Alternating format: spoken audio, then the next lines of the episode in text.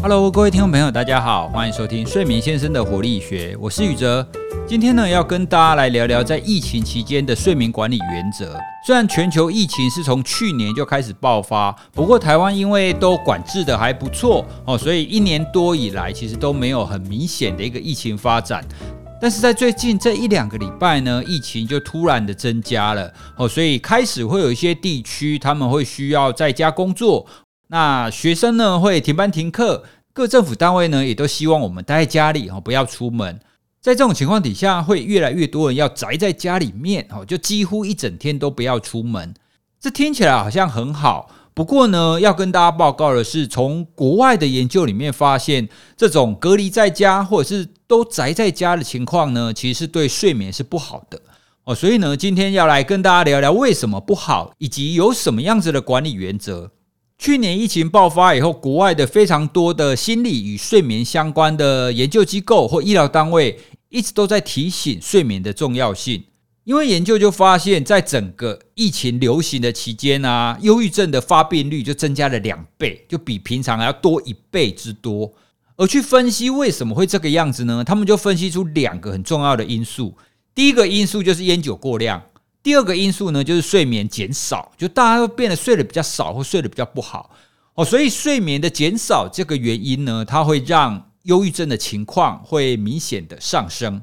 那很多人可能会觉得很奇怪啊，整天都宅在家里，不是应该睡得很好吗？你有很多的时间可以睡觉啊。在这边跟大家分享一个我看到的一个研究数据，那个报告啊，就显示在隔离期间，虽然会有比较多的时间躺床。看起来好像你有很多的机会来睡觉，可是实际上睡眠品质是变差的。哦，那睡眠品质为什么变差呢？他们发现有两个主要的原因。第一个原因呢，就是睡眠时间的不稳定；第二个原因呢，就是活动量的减少。哦，因为这两个原因，你一两天可能还好，可是你如果持续一个礼拜、两个礼拜下去的话，你的睡眠就会明显的受到影响。那睡眠明显受到影响，会有什么后果呢？当然，你的情绪的调整会变得比较差。那我们讲一个跟疫情比较相关的，好了，研究就发现啊，当你睡眠不足的时候，你疫苗的效果会变得比较差。换句话说，你的免疫力比较差啦。你有打疫苗，疫苗所产生的效果也会比较差。那现在我们不是最在意的就是我们要身体健康，不要被感染吗？诶，那如果你睡眠不足的话，你感染的几率也会增加的哦。所以呢，我们要特别来呼吁大家要多注意自己的睡眠情况哦，因为睡眠是一切身体跟心理健康的基本啊哦。你如果这个部分没有顾好的话，虽然这几个礼拜你会宅在家里，可是呢，你的身体健康反而有可能会因此而出问题。睡眠有什么需要管理的部分呢？我们先来假想一下，如果你整天宅在家里，一天、两天、三天，甚至一两个礼拜。那么你一天的行程会是什么呢？有很多人可能都会想说啊，太棒了，我可以宅在家里，我就追剧啊，我就就从早追到晚啊。哦，所以你在整天追剧的情况底下，你非常的缺乏的活动，因为你都在看电视嘛，你都在追剧啊，所以你不会起来走动啊。哦，所以我们下面就是要跟各位说明说，为什么这样会影响到睡眠，影响到什么，然后接下来再跟各位谈，你应该要怎么样做才是比较合适的。因为我习惯想要让大家知道说为什么这个样子。好，第一个，在我们在疫情期间都宅在家里的时候啊，最重要的第一件事情就是生理时钟的稳定。简单的讲，生理时钟的概念就是你要让你的身体呈现一个稳定变化的状态。因为呢，如果它是一个稳定变化的状态啊，身体就会知道你什么时候该做什么事。比如说，如果你每天都固定十二点吃饭的话。那么你的身体就会在吃饭前，就大约是十一点四十分的时候，你的肠胃道、你的消化系统就会准备好要开始进食。好，这就是我刚刚讲的生理时钟最重要的概念，它会知道你什么时候要做什么事。哦，所以它会预先帮你准备好，预先帮你准备好，你才有办法很顺利的做这些事情。睡眠也是同样的道理。你如果可以每天在差不多的时间睡觉，差不多的时间醒来的话，那么你的身体就会知道你这个时候要做这件事情哦。所以这就是生理时钟的重要性。但是我们再回到我们前面在谈的，在疫情期间，如果宅在家会发生什么事？我们很有可能就是因为追剧而延后了睡觉，或者是你在睡觉的时候，你可能会想说啊，反正又不用上班，我可以睡晚一点；或者是你可能会想说啊，反正我在家工作啊，我可以睡得晚一点，没有关系，因为我不用早起去通勤嘛。这些都是会扰乱你作息的一个方式。所以呢，在疫情期间，我们在家工作的期间呢，最重要的就是要维持你生理时钟的稳定。好，那维持生理时钟的稳定，大概会有几点哦，大家就必须要注意的。第一点。我个人认为第一点是最重要的，好，就是白天你需要有足够的活动量。好，那大家想看看你一天从起来然后到睡觉，在这大概十六到十八个小时当中呢，你的活动情况是什么样子呢？刚刚我们前面有谈到所谓生理时钟的概念，就是你在一天当中有一个稳定的变化嘛。如果套用在活动量的变化上来讲的话，简单的区分就是你白天的时候活动量多。晚上的活动量少，这样就是一个稳定的状态。好，以我来讲，昨天大概走了一万步。那在早上六点到晚上六点的这十二小时呢，我大概走了八千步。那晚上六点到隔天早上六点，我就大概走了两千步。哦，换句话说，大概是四比一啦。我的白天大概是四，晚上大概是一。这就是我一天当中我的活动量变化的情况：白天四，晚上一。可是呢，如果我宅在家里，我都没有活动的话，我有可能会变成二比一，甚至变成一比一。那在这种情况底下，你的身体的白天跟晚上的变化就会变小了。换句话说，你的生理时钟就变得没有那么稳定。因为所谓的稳定，就是你这个变化的幅度要够大，这才是一个稳定的状态。所以很多人会觉得说啊，太好了，我宅在家里，我就一整天都躺在床上，或者是一整天都坐在沙发上，我就追剧啊、打电动啊、看电视啊等等的。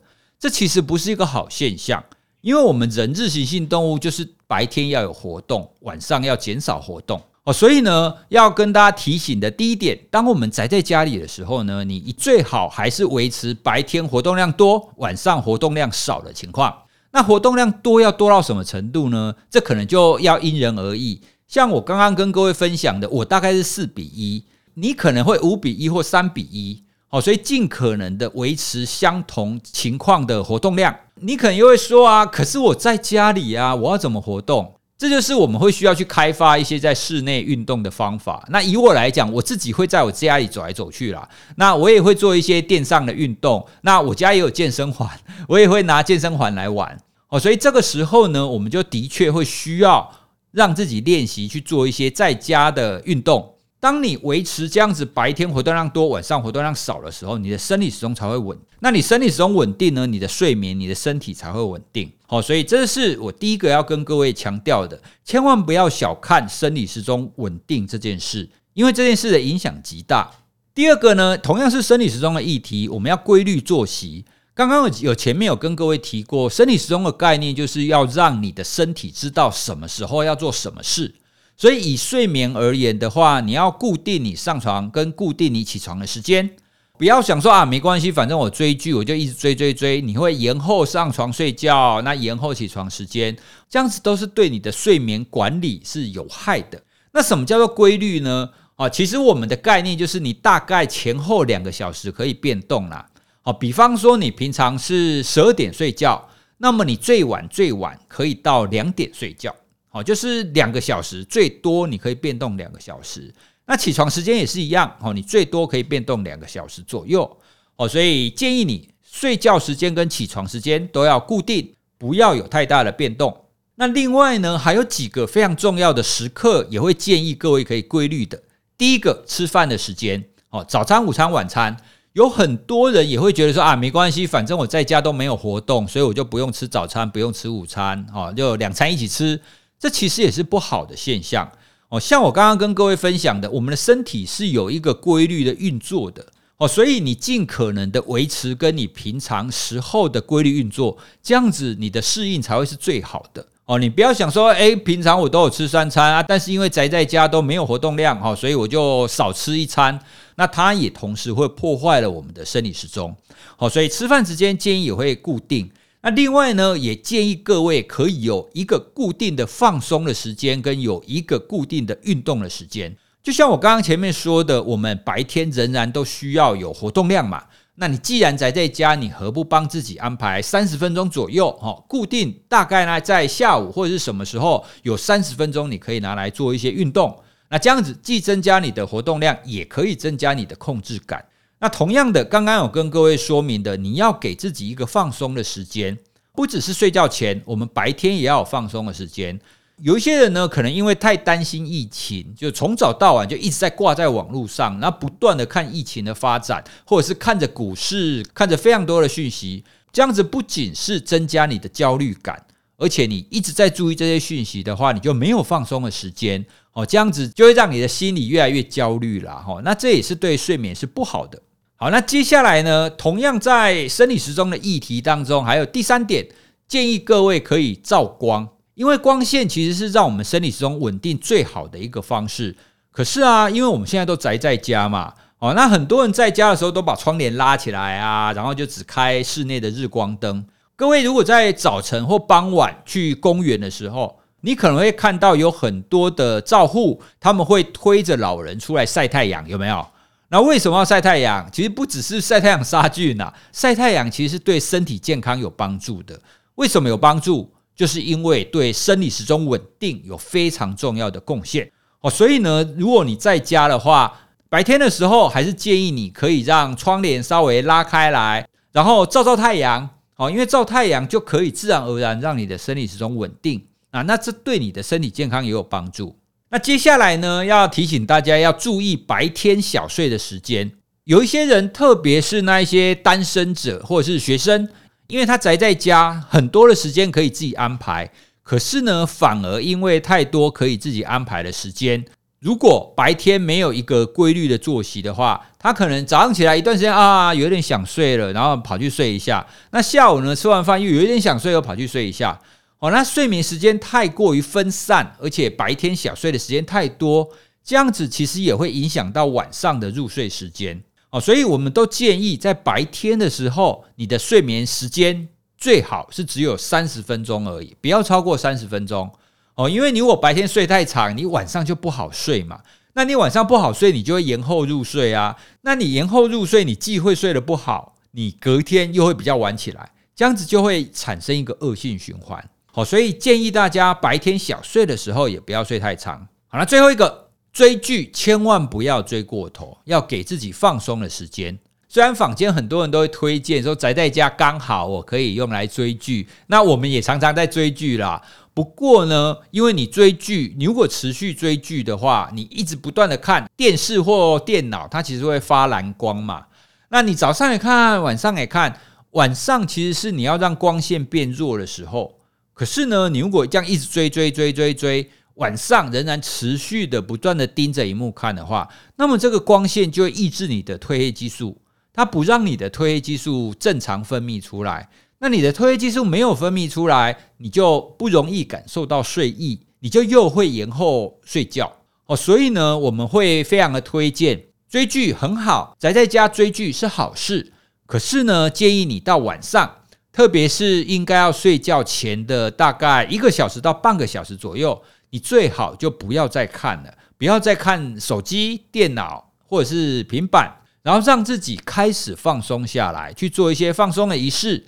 那各位如果对睡觉前放松感兴趣的话，我们的节目前几集有介绍到睡前放松的部分，然后呢也会有一些放松的引导。那这些我们都会放在修这一集的 show note 里面。各位感兴趣的话，你可以到我们的资讯栏去看一下，然后就直接点过去收听。你就可以知道，哎，原来睡觉前放松，它应该是什么样子的概念。好，所以在这边我们就不再多说。好的，以上呢就是要跟各位提醒的，在疫情期间，我们如果都必须要在家里尽量减少外出的情况底下，你要怎么样才可以让自己的睡眠维持一个稳定的状态？今天跟大家分享的几点，当然最重要的一点就是要维持生理时钟的稳定。那你要维持生理时钟的稳定呢？第一个，白天要有足够的活动量；第二个，你要有规律的作息；第三个，建议白天要照光。其他的两点呢，就是你要注意白天小睡不要超过三十分钟，以及你要有适度的放松。这几点，如果你都可以确实做好的话，在家的期间呢，你就可以相对的比较有弹性一点。然后你的睡眠也不至于出太大的问题。如果你可以做到上述的我们所说的这些睡眠管理原则的话，你又增加了一个在疫情期间，在不确定的期间，一个很有利的一个心理因素，那就是你的控制感。刚刚我们谈的都是你在白天你可以做一些事情嘛，啊，比方说你白天要有活动量啊，你要定时吃三餐啊，等等的，这一些都是你主动的在你生活当中去规划、去发生的行为。这种主动规划的行为呢，它自然会让你产生一个控制感。你就会发现，在这样子的不确定，在这样子的疫情的情况底下，仍然有一些事情是你自己可以控制的，而且你也可以控制的很好的。那控制感就会提升呢，你就相对的不会那么焦虑了。所以呢，这些睡眠管理原则，如果你做好的话，受益的其实不单纯只是睡眠而已。你睡得好，你基本上你的情绪管理就会比较好，而且当你做好这些睡眠管理原则之后，也可以增加你的控制感，你也会比较踏实一点。至少你有一些是可以控制的，你可以做好的部分。好，以上呢就是今天要跟大家分享的，在疫情期间的睡眠管理原则。其实也不一定是疫情期间呐，如果你是一个像我一样是在在家工作的人的话，那么以上这些原则其实都是非常适合你的。哦，所以我们今天的分享就到这边喽。希望我们今天分享的内容可以对各位宅在家里的睡眠管理有一些帮助，也希望大家同心协力，一起度过我们这几周的疫情期间。好，我们下次再见，拜拜。